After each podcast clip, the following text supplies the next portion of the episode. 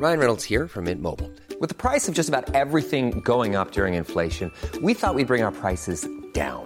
So to help us, we brought in a reverse auctioneer, which is apparently a thing.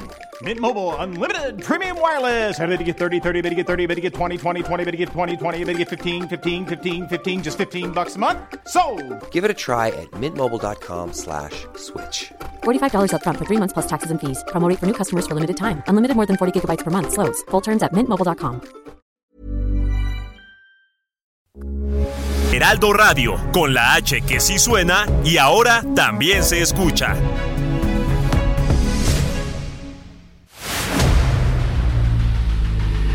El dedo en la llaga. Había una vez un mundo en el que nadie creía. Un país de historias inexplicables. Una nación con personajes asombrosos. Santo Tomás tenía razón. Hay que ver para creer. El México increíble, las verdades que duelen, la voz de los que callan, el dedo en la llaga. Infórmate, diviértete, enójate y vuelve a empezar. El Heraldo Radio presenta El Dedo en la Llaga con Adriana Delgado. Tengo un corazón mutilado de esperanza y de razón. Tengo un corazón que madruga donde quiera. Ay, ay, ay, ay, ay, ay, ese corazón se desnuda de impaciencia ante tu voz. Pobre corazón que no atrapa su cordura. Quisiera ser un pez para tocar mi nariz en tu pecera y hacer burbujas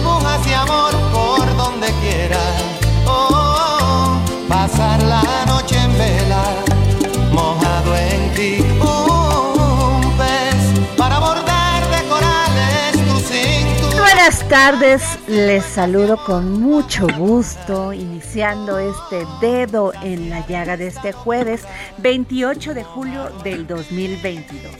Y estaba platicando aquí con mi gran compañero y amigo Samuel Prieto sobre esta canción de Juan Luis Guerra y su 440 Burbujas de Amor. Ten- ¿Qué tiene? ¿30 años? más o menos. Sin duda alguna, unos O sea, 30 hay jóvenes que ni siquiera la conocen. Así es.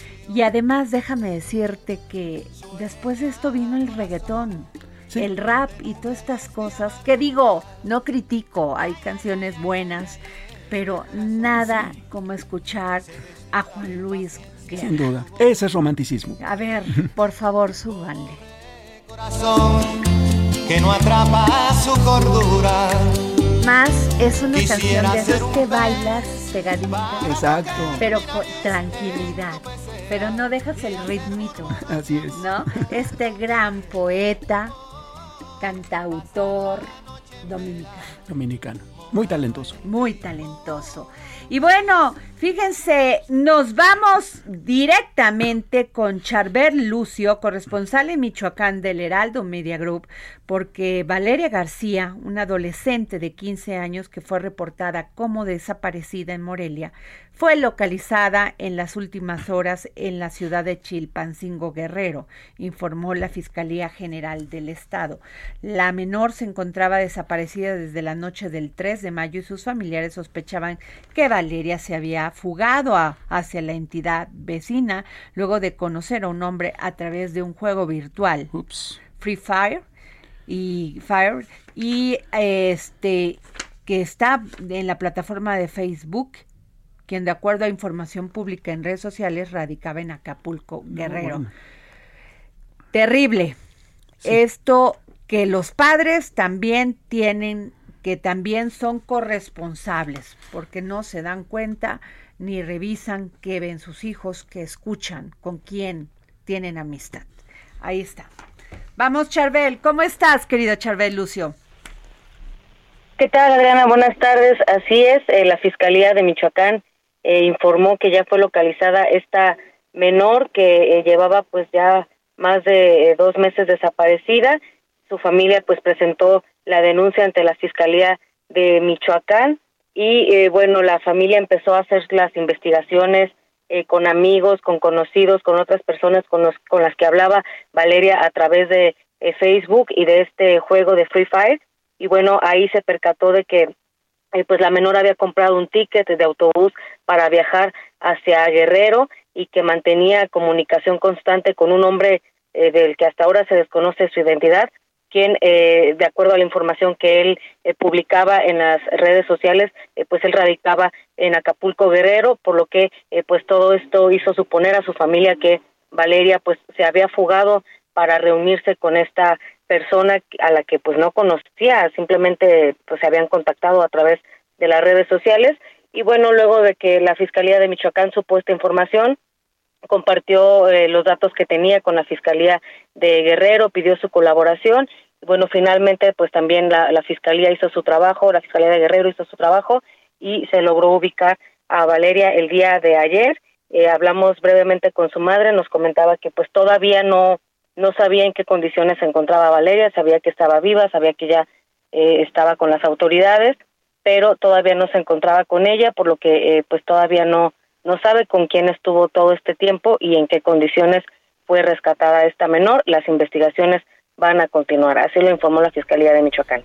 Gracias, querida Charbel Lucio. Gracias por, eh, por darnos tu, este informe. Gracias. Y nos vamos con Manuela Cebes, corresponsal en Sinaloa del Heraldo Media Group. Otro caso. Una niña de 10 años desapareció el pasado fin de semana en el municipio de El Fuerte, en Sinaloa, y tras un intenso operativo de búsqueda, fue localizada en el interior de un motel donde un dentista de 25 años la mantuvo retenida.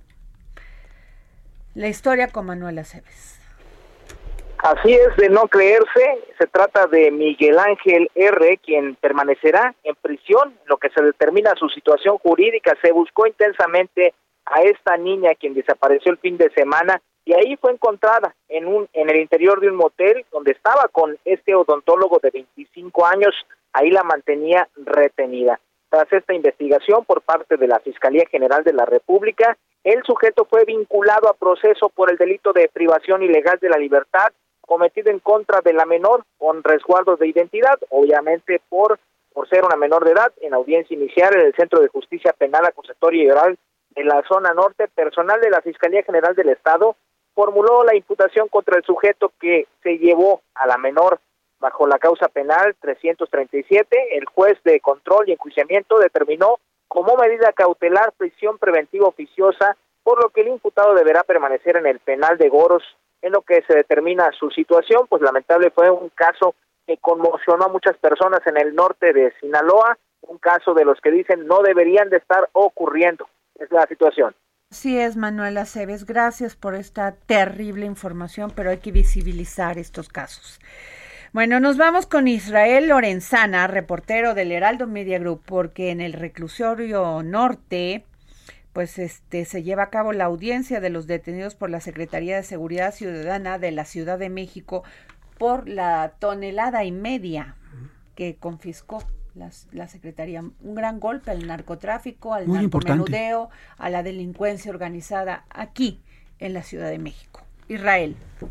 Adriana, muchísimas gracias. Pues fíjate que el día de hoy fueron trasladadas al reclusorio preventivo Varonil Norte cuatro personas, las cuales fueron detenidas por la probable comisión de los delitos contra la salud, a fin de ser puestos a disposición de un juez de control y formularles la imputación correspondiente.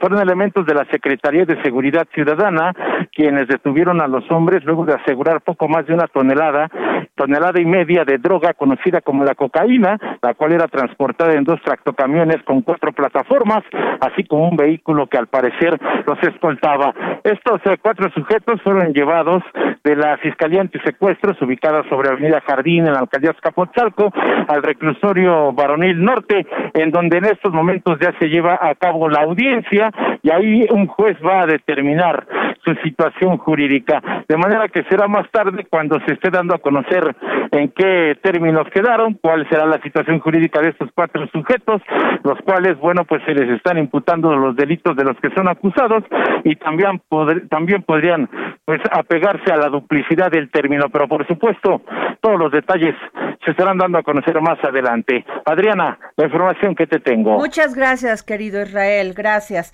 Y bueno, a ver, este fin de semana se va a realizar el Congreso Nacional de Morena. Y ahí se van a elegir mediante votos a 32 dirigentes estatales y al Comité Ejecutivo Nacional del partido. Este proceso ya tuvo un filtro que ha generado muchísimas inconformidades, por decirlo así, de los representantes de, quienes, quienes desean ser candidatos a la presidencia de la República. Ya ves que el presidente les dice corcholatas, yo les digo precandidatos. Claro. Entonces, este, y tengo en la línea a Gibran eh, Gibran Ramírez, doctor en ciencia política, militante fundador de Morena, es candidato a la dirigencia nacional y analista político. Gibran, ¿cómo estás? Buenas tardes. ¿Qué tal? Pues muy gustoso de hablar contigo. Gracias, querido. Gracias. Oye, a ver, ¿nos puedes contar de qué se trató este primer filtro de este porque todo el mundo se puso así como en un este ya enfilando todos sus cuchillos para el próximo fin de semana? Sí, más bien el primer filtro fue la noche de los cuchillos largos, fue una una purga, una purga de quienes eh, somos críticos de Mario Delgado o de alguna dirigencia estatal. Te quiero decir, este fin de semana se vota por 10 delegados en cada distrito electoral federal. Esos 10 delegados que sean electos, 5 hombres y 5 mujeres, serán a su vez consejeros estatales y congresistas nacionales. En una etapa posterior, en septiembre, es, esos congresistas que se elegirán este fin de semana votarán todas las carteras del Comité Ejecutivo Nacional. Ahora, lo que está pasando es que Morena tiene por mandato del tribunal que renovar su estructura. Sus órganos dirigentes están vigentes desde 2015. Imagínate, ya son siete años. Los tuvo que haber renovado en 2018, no sucedió, en noviembre, porque se, se preparaba López Obrador para tomar el gobierno y prefirieron esperar. Después eh, se iba a hacer en 2019, se volvió a posponer, nos cayó la pandemia y seguimos en algo que se debió de resolver hace ya un buen rato, cuatro años por lo menos. Eh, si Morena no hace esto, va a estar en una falta de la ley, por ejemplo, para definir todas sus candidaturas, que tienen que aprobarse en Consejo y en Congreso. Las candidaturas a gobernadores o candidaturas a diputados federales de los años pasados pudieron haber sido invalidadas por el tribunal por no haber pasado por esos órganos. Ahora, Morena y la Consejería Jurídica del Gobierno tenían cierto control sobre los magistrados electorales, pero conforme pasa el sexenio, conforme el presidente pierde poder, es más probable que el Tribunal Electoral sea más cuidadoso en ver que los partidos cumplan los requisitos. Por eso le urge al presidente de la República que, que Morena se regularice, pero también le surge tener control para que los críticos, para que los que no estamos con los candidatos favoritos, que son Sheinbaum y Adán Augusto, no tengamos voz ni voto en ese Congreso. Entonces, nos han basurado de no vamos a tener derecho a ser votados, no importa lo que diga la Constitución, no importa que Andrés Manuel se quejara de que los chuchos le hacían trampas en el PRD, nos están haciendo lo mismo a nosotros que fundamos el partido. Oye, ¿y qué opinión te merece lo, lo que dijo el presidente de la República precisamente cuando Malú Mitcher, la senadora, dijo que no había piso parejo y que el presidente dijo, pues es que no conocen al pueblo. Ahí no entendí. Bueno, yo creo que el presidente cada vez más tiene que reaccionar con esa cerrazón ante los cuestionamientos, porque la verdad es que la militancia todos lo cuestionábamos muy poco, pero durante estos años han venido cada vez más abusos y cada vez menos justificables. Entonces, muchas encuestas han sido un verdadero engaño. Siempre pongo de ejemplo la de Durango, donde tuvieron el cinismo de presentar la encuesta y a quien salía en tercero, cuarto lugar, no acuerdo, bueno, que salía Marina de Estela, eh, la hicieron candidata, aunque hay candidatas mejor posicionadas en Tamaulipas, en Oaxaca, no, se aferraron Mario Delgado e Ignacio Mier a ser la candidata porque es de su grupo político y porque les daba la gana. Entonces, ya que hemos visto tanta simulación, ya que tantos militantes hemos sido burlados en encuestas, por ejemplo, a la dirigencia nacional donde yo participé, o cientos y miles de, de compañeros que se postularon para ser precandidatos a diputados federales en 2021 en sobres donde entregaban su documentación, documentación que nunca fue abierta en las oficinas de Morena, pues la verdad es que ya somos muchos que estamos cansados, que ya no le creemos al presidente eso de que va a decidir el pueblo. Las encuestas esas son simulaciones, son dedazo disfrazados y creo que tenemos que asumirlo y por lo tanto pedir garantías. Sin garantías en las encuestas o, mejor aún, elecciones primarias organizadas por el INE, sin eso lo que va a haber es dedazo y si eso quieren, pues ya que lo digan, pero que nos dejen de ver la cara. Muchas gracias, Gibran Ramírez. Gracias por tu opinión, siempre muy valiosa.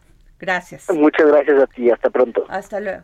Bueno, y tengo también en la línea a doctor John Ackerman, periodista, investigador, pues lo vemos conduciendo un programa muy, muy importante este, en Canal 11, es militante y fundador de Morena.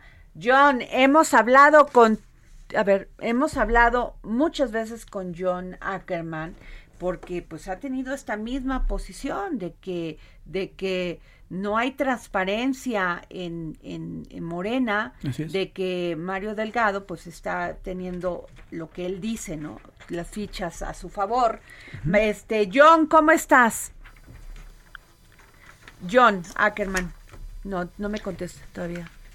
Bueno, bueno, bueno. John, ya me escuchas, ya, ya, ya te escucho. Oye, John, pues tú has tenido una, una posición muy crítica a la dirigencia nacional de Morena y has estado en varias, en varias, este, pues, ¿cómo se llaman? Con, este, reuniones que se llevan en los estados, este, convenciones, convenciones de Morena y este, y bueno, este fin de semana pues se va a llevar esta gran, este gran Congreso Nacional. ¿Cuál es tu posición, John Ackerman? Adrián, querida, Adriana, querida, este, ¿sí me escuchas? Sí, perfecto. Sí, perfecto, perdón, es que teníamos ahí un problema de comunicación. Muchas gracias en primer lugar por este espacio tan generoso. Este, eh, es muy importante la labor que estás haciendo, Adriana, abriendo el micrófono a una muy amplia diversidad de puntos de vista. este, como hemos conversado este, en muchas ocasiones, eh, este, sí, justamente hemos estado trabajando con la militancia de base del partido. No es un asunto personalizado en contra de Mario Delgado. Este, él eh, está haciendo un mal trabajo como dirigente eh, este, y eso es lo que se le critica, la manera en que él está dirigiendo el partido este, para sus intereses personales, este, armando acuerdos y este, pues, generando una especie de, de mafia, de mafia del poder dentro de Morena, en lugar de abrir el partido a la militancia y a la participación de las bases y sobre todo a los fundadores. Y aquí no es una cuestión de estar disputando propiedad sobre el movimiento de parte de lo quienes original el movimiento, sino de rescatar esos valores, esos principios, eh, esta, esta visión este, que siempre hemos estado difundiendo y defendiendo este, dentro del movimiento a favor de los principios de no mentir, no robar y no traicionar.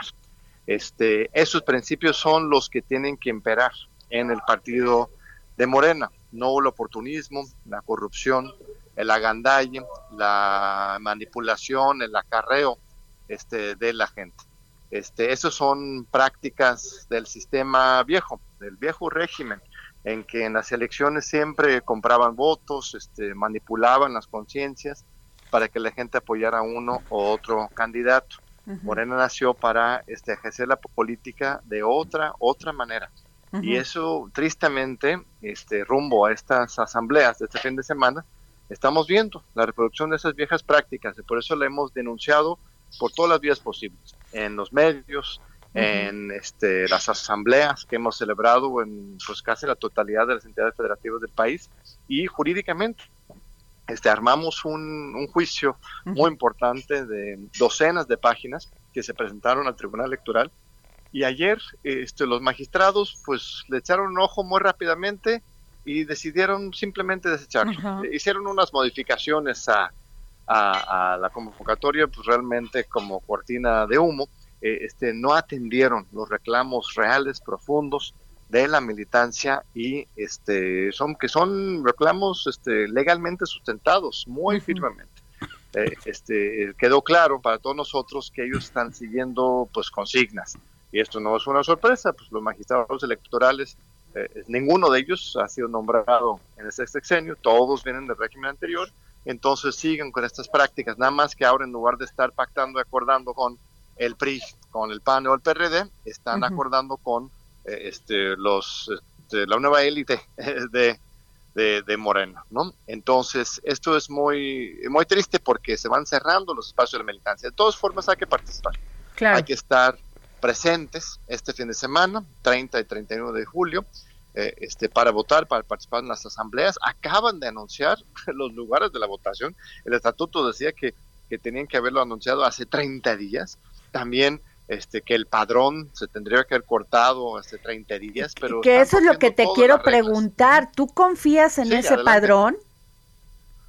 No, no confío. La verdad es que este, hay un desaseo terrible. Lo que están haciendo es abriendo las asambleas absolutamente todos para que puedan eh, asaltar a Morena los miembros del PRI, del PAN y del PRD. Es una estrategia como la que usaron los chuchos en aquella aquel momento en que pues, los más corruptos neoliberales del PRD echaron a perder ese, ese movimiento. Y es justamente lo que estamos este, defendiendo desde la Convención Nacional Morista, un Morena este, de principios y siguiendo el ejemplo de Andrés Manuel López Obrador, que no podemos estar este, aceptando estas viejas esas viejas prácticas. Este, mm, eh, es muy triste cómo está actuando el Tribunal Electoral, cómo está actuando la dirigencia del partido Morena, este, pero la militancia ahí está, somos el 99% de la militancia, no somos un pequeño grupo este, marginado, enojado, este, eh, alejado. No, este, somos en realidad la gran mayoría del partido que está reclamando ser tomado en cuenta. Entonces, este, vamos a participar sobre todo, y esto es una invitación a todo el mundo, es no solamente participar, sino también denunciar. Hemos armado eh, una página web en Morena Democracia, en el sitio web de la Convención Nacional Morenista. Ahí puedes entrar en un botón ahí que es para presentar las denuncias electorales. Estamos haciendo brigadas Casa Mapaches este, así como la decíamos en los ochentas, los noventas, en contra de... Eh, sí, estoy escuchando esas viejas mañas del mapacheo, del acarreo, del llenado de del embarazo de urnas, del ratón loco, pues, o sea... Todas esas viejas prácticas es una cosa escalofriante, querida Adriana. Este, justamente Morena nació para eh, este, cambiar combatir eso, esas prácticas. Andrés Manuel mismo puso el ejemplo puso el ejemplo, una de sus reformas estratégicas fue incluir en el Código Penal eh, este, esto de elevar como a, delitos graves las irregularidades electorales eh, este, para que fueran eh, este, pues de pena este, preventiva este, dentro de la cárcel este, y que no pudiera la gente entrar por una puerta y salir por la otra, sino realmente recibir un castigo eh, eh, seria este, de parte del Ministerio Público o de los jueces. Y entonces no podemos permitir que se reproduzcan esas prácticas dentro del partido.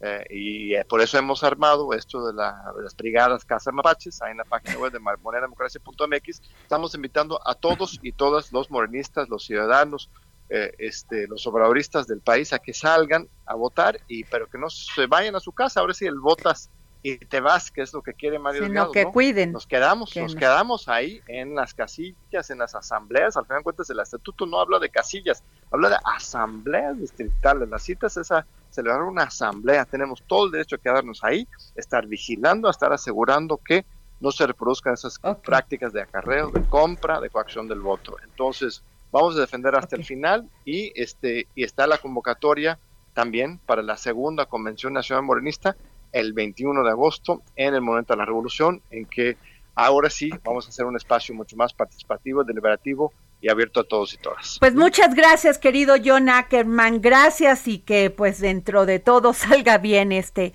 esta esta reunión que van a llevar a cabo este fin de semana. Gracias, John Ackerman. Gracias, querida Adriana. pues hay que participar. Esta lucha es. larga y hay que hay que poner cada quien su granito de Gracias, gracias, John Ackerman. Gracias. Bueno, pues nos vamos a un corte y regresamos. Gracias. Tengo un corazón mutilado de esperanza y de razón tengo un corazón. Sigue a Adriana Delgado en su cuenta de Twitter.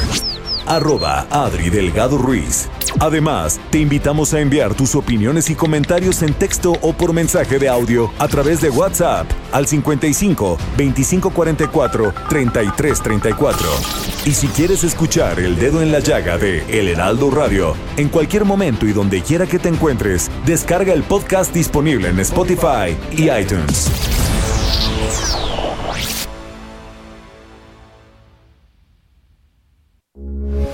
Heraldo Radio 98.5 FM, una estación de Heraldo Media Group. Transmitiendo desde Avenida Insurgente Sur 1271, Torre Carrachi, con 100.000 watts de potencia radiada. Heraldo Radio, la H que sí suena y ahora también se escucha.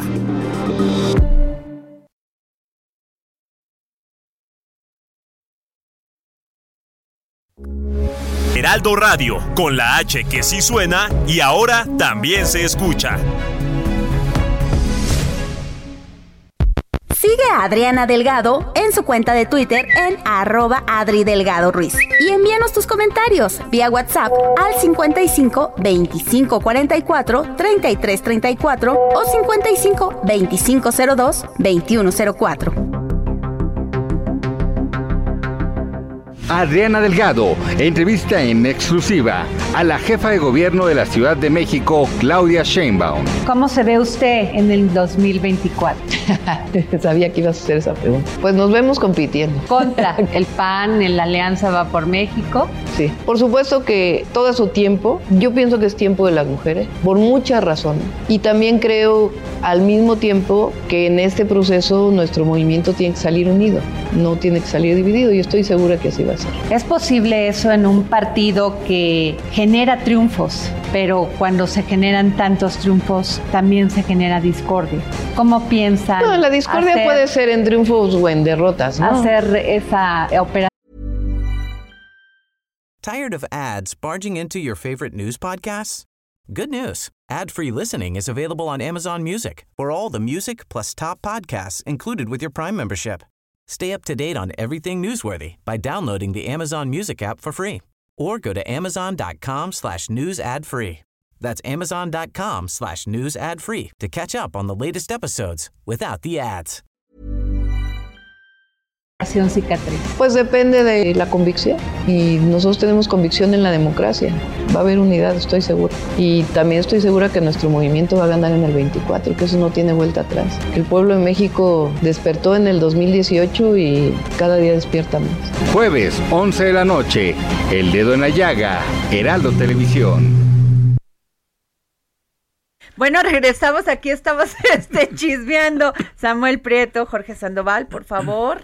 Así es, que no se pierdan esta noche por Heraldo Televisión, El Dedo en la Llaga Televisión, porque esta entrevista con Claudia Sheinbaum de verdad dijo cosas verdaderamente importantes. Y hablando de ella, precisamente Adriana Delgado de Claudia Sheinbaum, fíjate que sostuvo una reunión con el gobernador de Sinaloa, Rubén Rocha, y de Veracruz con Cuitlagua García Jiménez, para revisar los avances del convenio firmado por la Ciudad de México con ambos estados en materia de digitalización de trámites. La mandataria capitalina señaló que la experiencia de la ciudad en esta materia es compartida con seis estados que replican el desarrollo tecnológico de la capital para contar con una plataforma similar a la de la capital llave CDMX para simplificar trámites, cerrarle el paso a la corrupción y disminuir tiempos de espera para la ciudadanía. Porque ya ves que llave CDMX es un mecanismo que de autoidentificación digital que te permite este hacer realizar trámites, servicios con solo registrarte y proporcionar Sí, eso ha información funcionado básica. muy bien aquí en la Ciudad de México. Muy bien. Muy bien. Y rápidamente, fíjate que el gobernador de Nuevo León consiguió más agua para la ciudad. Y a partir de hoy el área metropolitana de Monterrey recibirá agua desde el canal de uso agrícola El Chapotal en el municipio de Montemorelos, beneficiando a más de 600 mil habitantes.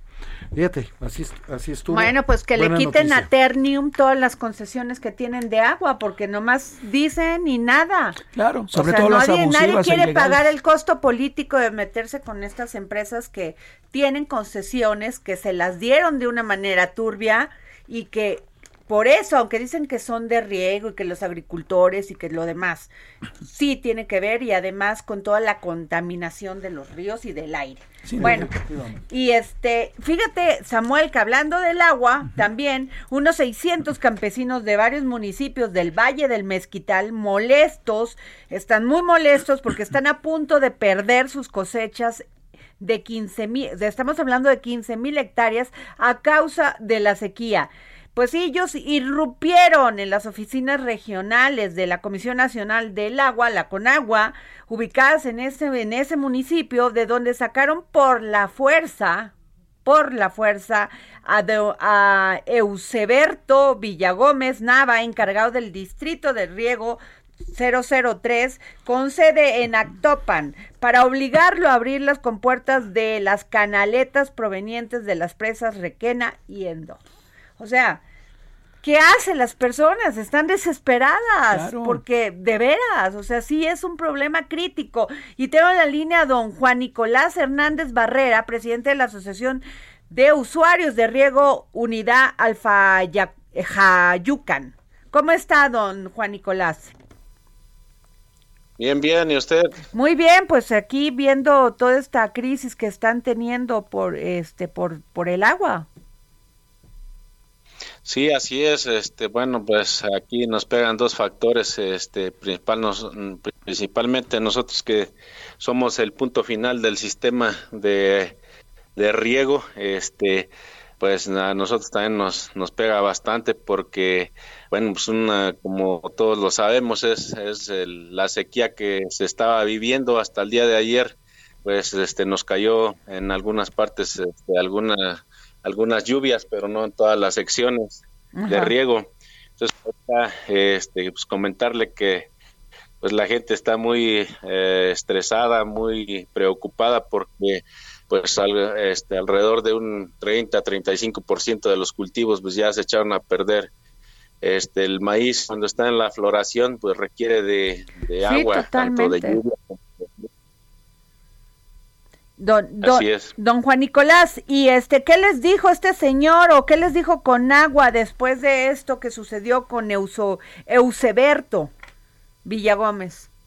Es- este, bueno, man, le ahorita el problema del 03 supongo que ha de ser que ya no cabe más este agua, más volúmenes en, en los canales y pues todo el mundo quiere regar, ese es el, el mayor problema, ¿no? Pero eh, hasta donde sé, pues lo llevaron a, este, a, a- a recorrer las parcelas que se estaban Claro. echando a perder o que se echaron a Sí, don, don Juan Nicolás, sí, es que casi no lo escucho, se, se, se- a ver, dígame, por favor. se corta. Sí. Ah, mire, le comentaba que, bueno, eh, con el tema del, del ingeniero Suberto, pues el problema es también que todos queremos regar al mismo tiempo y, y, pues no no es posible, ¿no? Todo el mundo quiere salvar sus, sus cultivos tierras, sí, y es sus por eso que- y es por eso que también nos pegan los puntos finales, ¿no? Claro.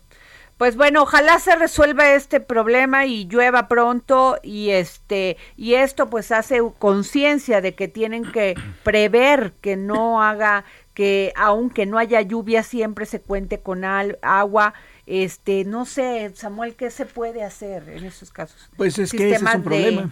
Tenemos, tenemos ahorita todavía la mitad de la canícula enfrente, es decir, que todavía no habrá suficiente agua, pero algo que sí queda claro es que tenemos que volver a revisar concesiones y revisar cómo funcionan nuestras eh, fuentes de agua, porque las estamos sobreexplotando. Así es. Pues muchas gracias, don Juan Nicolás Hernández Barrera, presidente de la Asociación de Usuarios de Riego, Unidad Alfa Jayucan en Hidalgo. Gracias.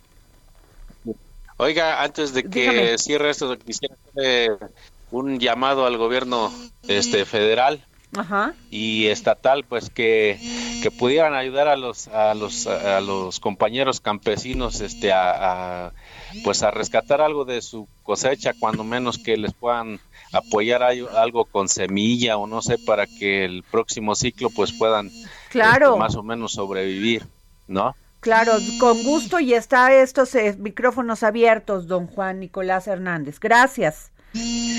A ustedes, hasta luego. pero ah, lo que pasa en Gilotepec y esta zona, ni hay agua, no llueve y vienen las heladas. Vienen las heladas. Y ahí se acabó. Así es. Así que, híjole, terrible. Y nos vamos hasta ah, con Lorena. Fíjense, este, un becario con funciones de profesor del Jardín de Niños José Joaquín Fernández de Lizardi en la comunidad Camino Real del municipio de Silao, Guanajuato, huyó, huyó un becario. Huyó luego de que fue denunciado por padres de familia por abusar sexualmente de seis menores de edad. Tenemos a una de las madres de estos menores de edad. Lorena, gracias por tomarnos la llamada. Sí, muchísimas gracias. Qué grave, Lorena, qué grave. Sí, así es. Es una situación muy delicada la que estamos viviendo. Y pues aún no se nos hace justicia. Aún no tenemos justicia ante la situación que estamos viviendo.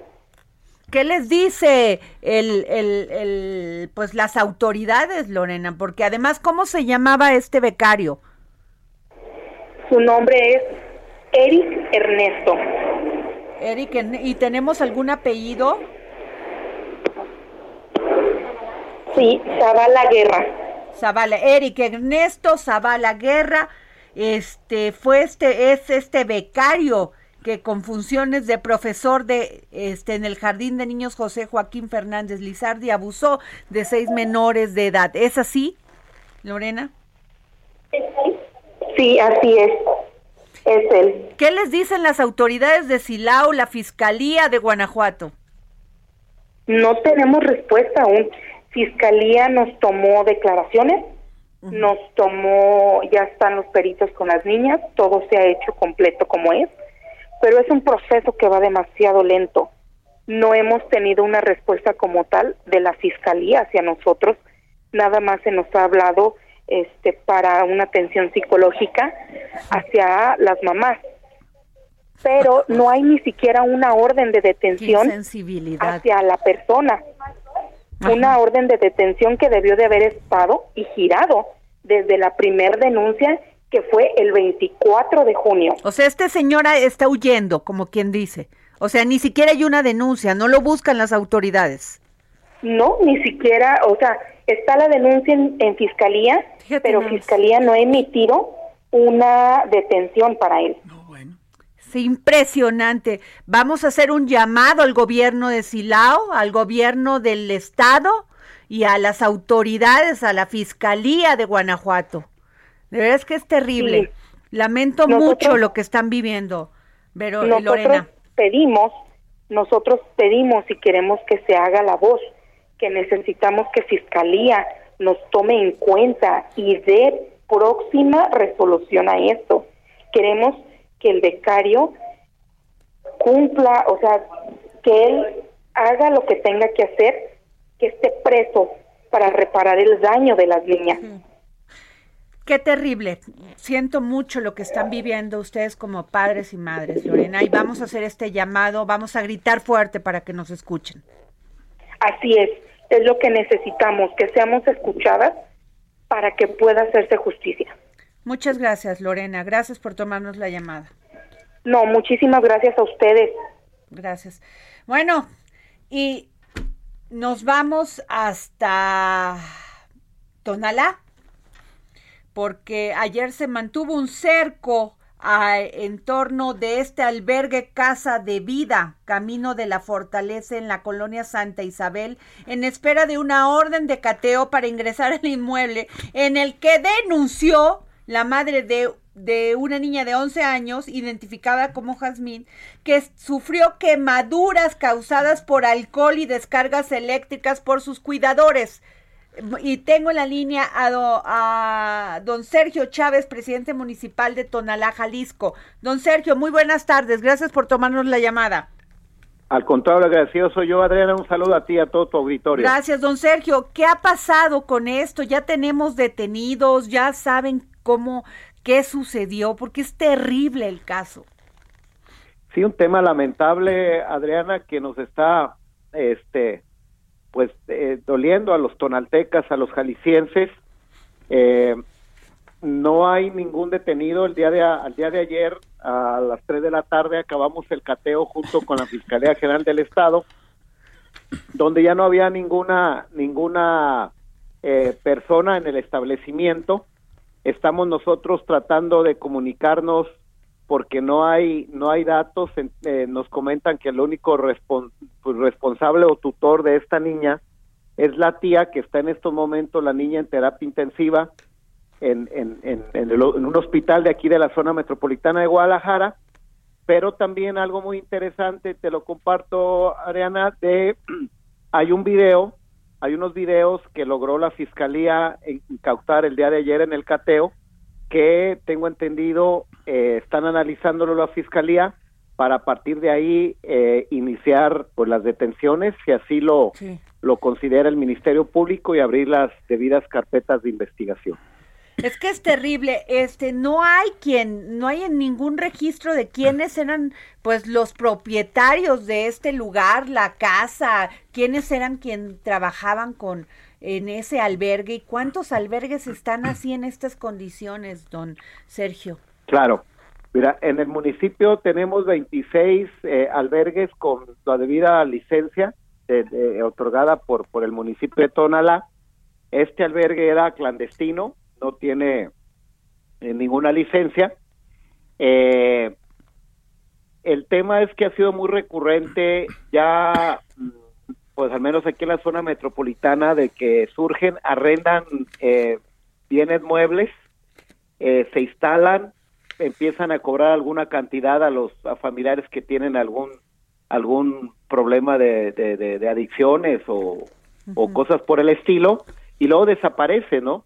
Y luego que no tienen, nosotros no tenemos, recordemos que los municipios somos una autoridad eh, administradora, este, administrativa, y eh, pues no tenemos otras facultades para tocar la puerta y entrar a un lugar donde no tiene ningún letrero, donde no tiene ningún ningún giro comercial. Entonces, eso es el, el, el, vacío que hay, pues es un tema más de investigación que de administración, pero el día de ayer precisamente eh, tuvimos una reunión los alcaldes metropolitanos con el gobernador y en estos momentos hay una reunión en Palacio de Gobierno donde se va a generar una ruta y, reglamentar eh, cómo poder eh, presionar y poder eh, tener un orden a estos centros de, de pues de, de adicciones que no es más que otra palabra. Híjole, pues ojalá se haga justicia, se haga justicia para esta jovencita Yasmín de 11 años y que ya no exista esto porque es terrible lo que está pasando. Muchas gracias, don Sergio Chávez, presidente municipal de Tonalá, Jalisco. Muchas gracias. Igualmente, a sus órdenes. Samuel. Vaya, cuántas notas que tienen que ver con eh, la degradación o, la descomposición social estamos teniendo hoy. Y eso es muy preocupante, ¿no? Pero me da, me llama la impresión, me, me da, oh, es que me quedo hasta este turbada, Samuel, jóvenes cometiendo estos delitos. Sí, qué barbaridad. O sea, este muchacho de 25 años que tiene, este, tuvo este secuestrada esta niña de 10 años en un motel. Este caso de esta niña que la quemaron con alcohol, el caso de Luz Raquel que también quemada con alcohol, ella sí con denuncia, el caso de la chica de de, de Morelos, esta semana nada más. Nada más. Nada más esta semana. De Morelos quemada por unos, por unos familiares por una disputa de una tienda de abarrotes. Qué cosa. Terrible. Y vaya que este no es un programa de nota roja. No, ¿eh? Pero no lo quiero dar, pero a ver, Sammy, es que si no lo visibilizamos, la- no hay manera de hacer justicia, porque las, a veces la justicia tiene oídos sordos. Exacto, exacto.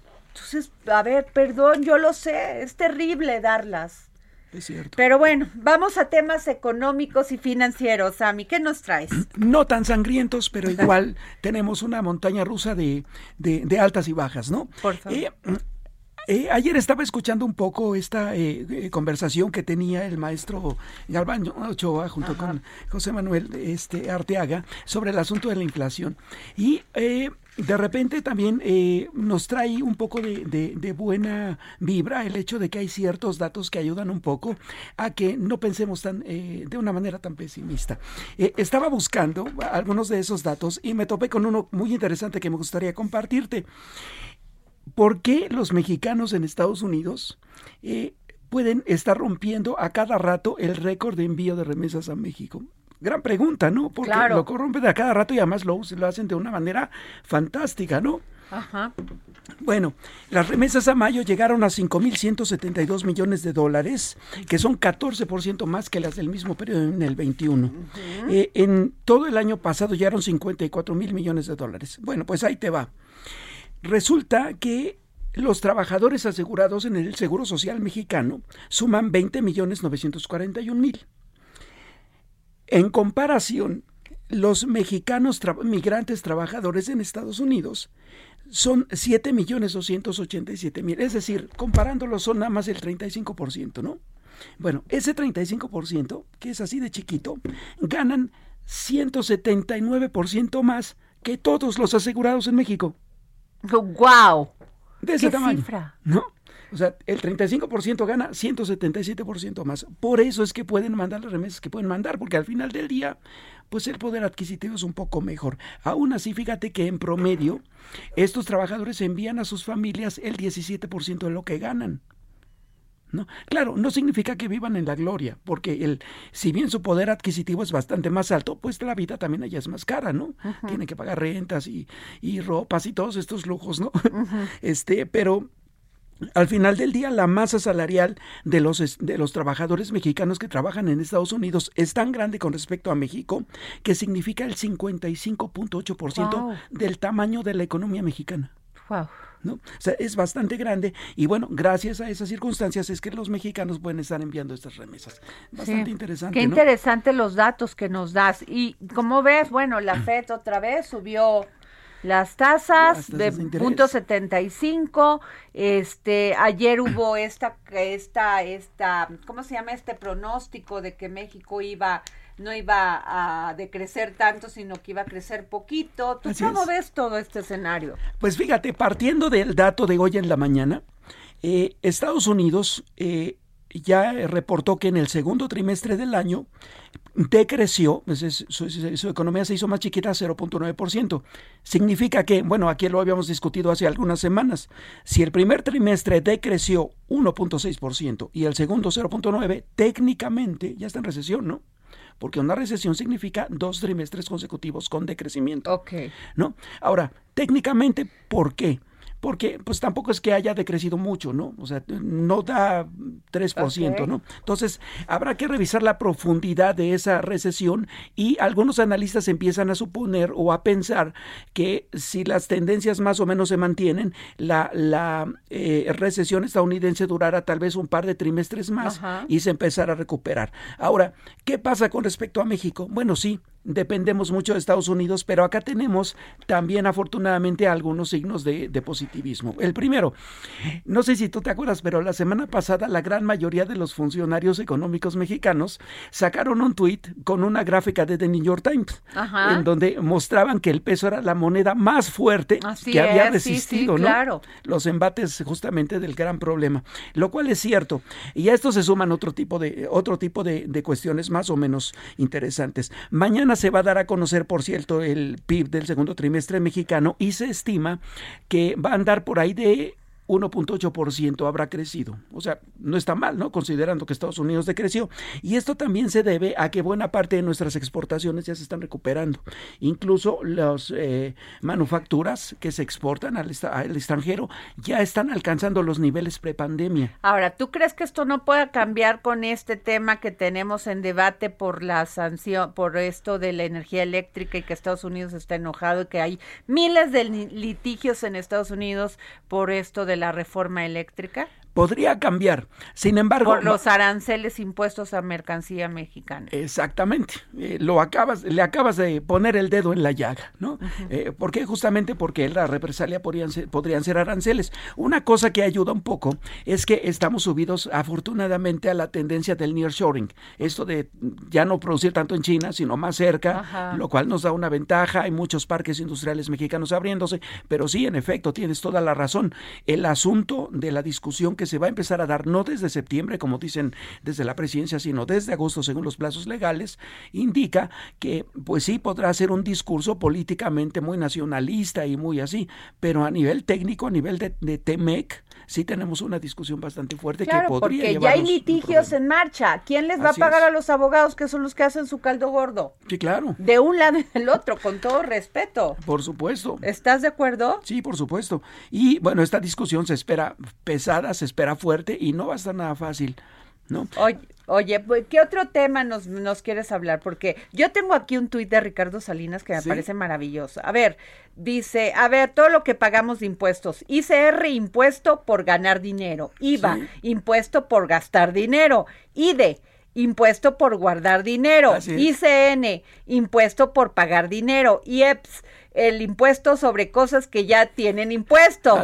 Predial, impuesto por tener casa. Tenencia, impuesto por tener carro. No, pues ¿a dónde vamos a parar?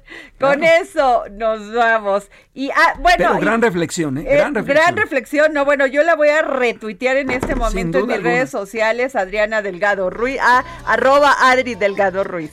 Nos vamos, gracias Samuel Prieto, gracias. Gracias a ustedes mojado en ti un pez para bordar de corales tu cintura y hacer siluetas de amor bajo la luna. Oh. El Heraldo Radio presentó El Dedo en la Llaga con Adriana Delgado.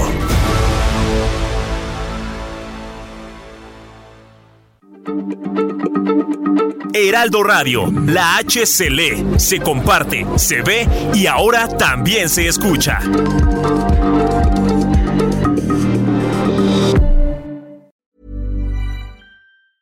Tired of ads barging into your favorite news podcasts? Good news. Ad-free listening is available on Amazon Music. For all the music plus top podcasts included with your Prime membership. Stay up to date on everything newsworthy by downloading the Amazon Music app for free or go to amazon.com slash news ad free. That's amazon.com slash news ad free to catch up on the latest episodes without the ads.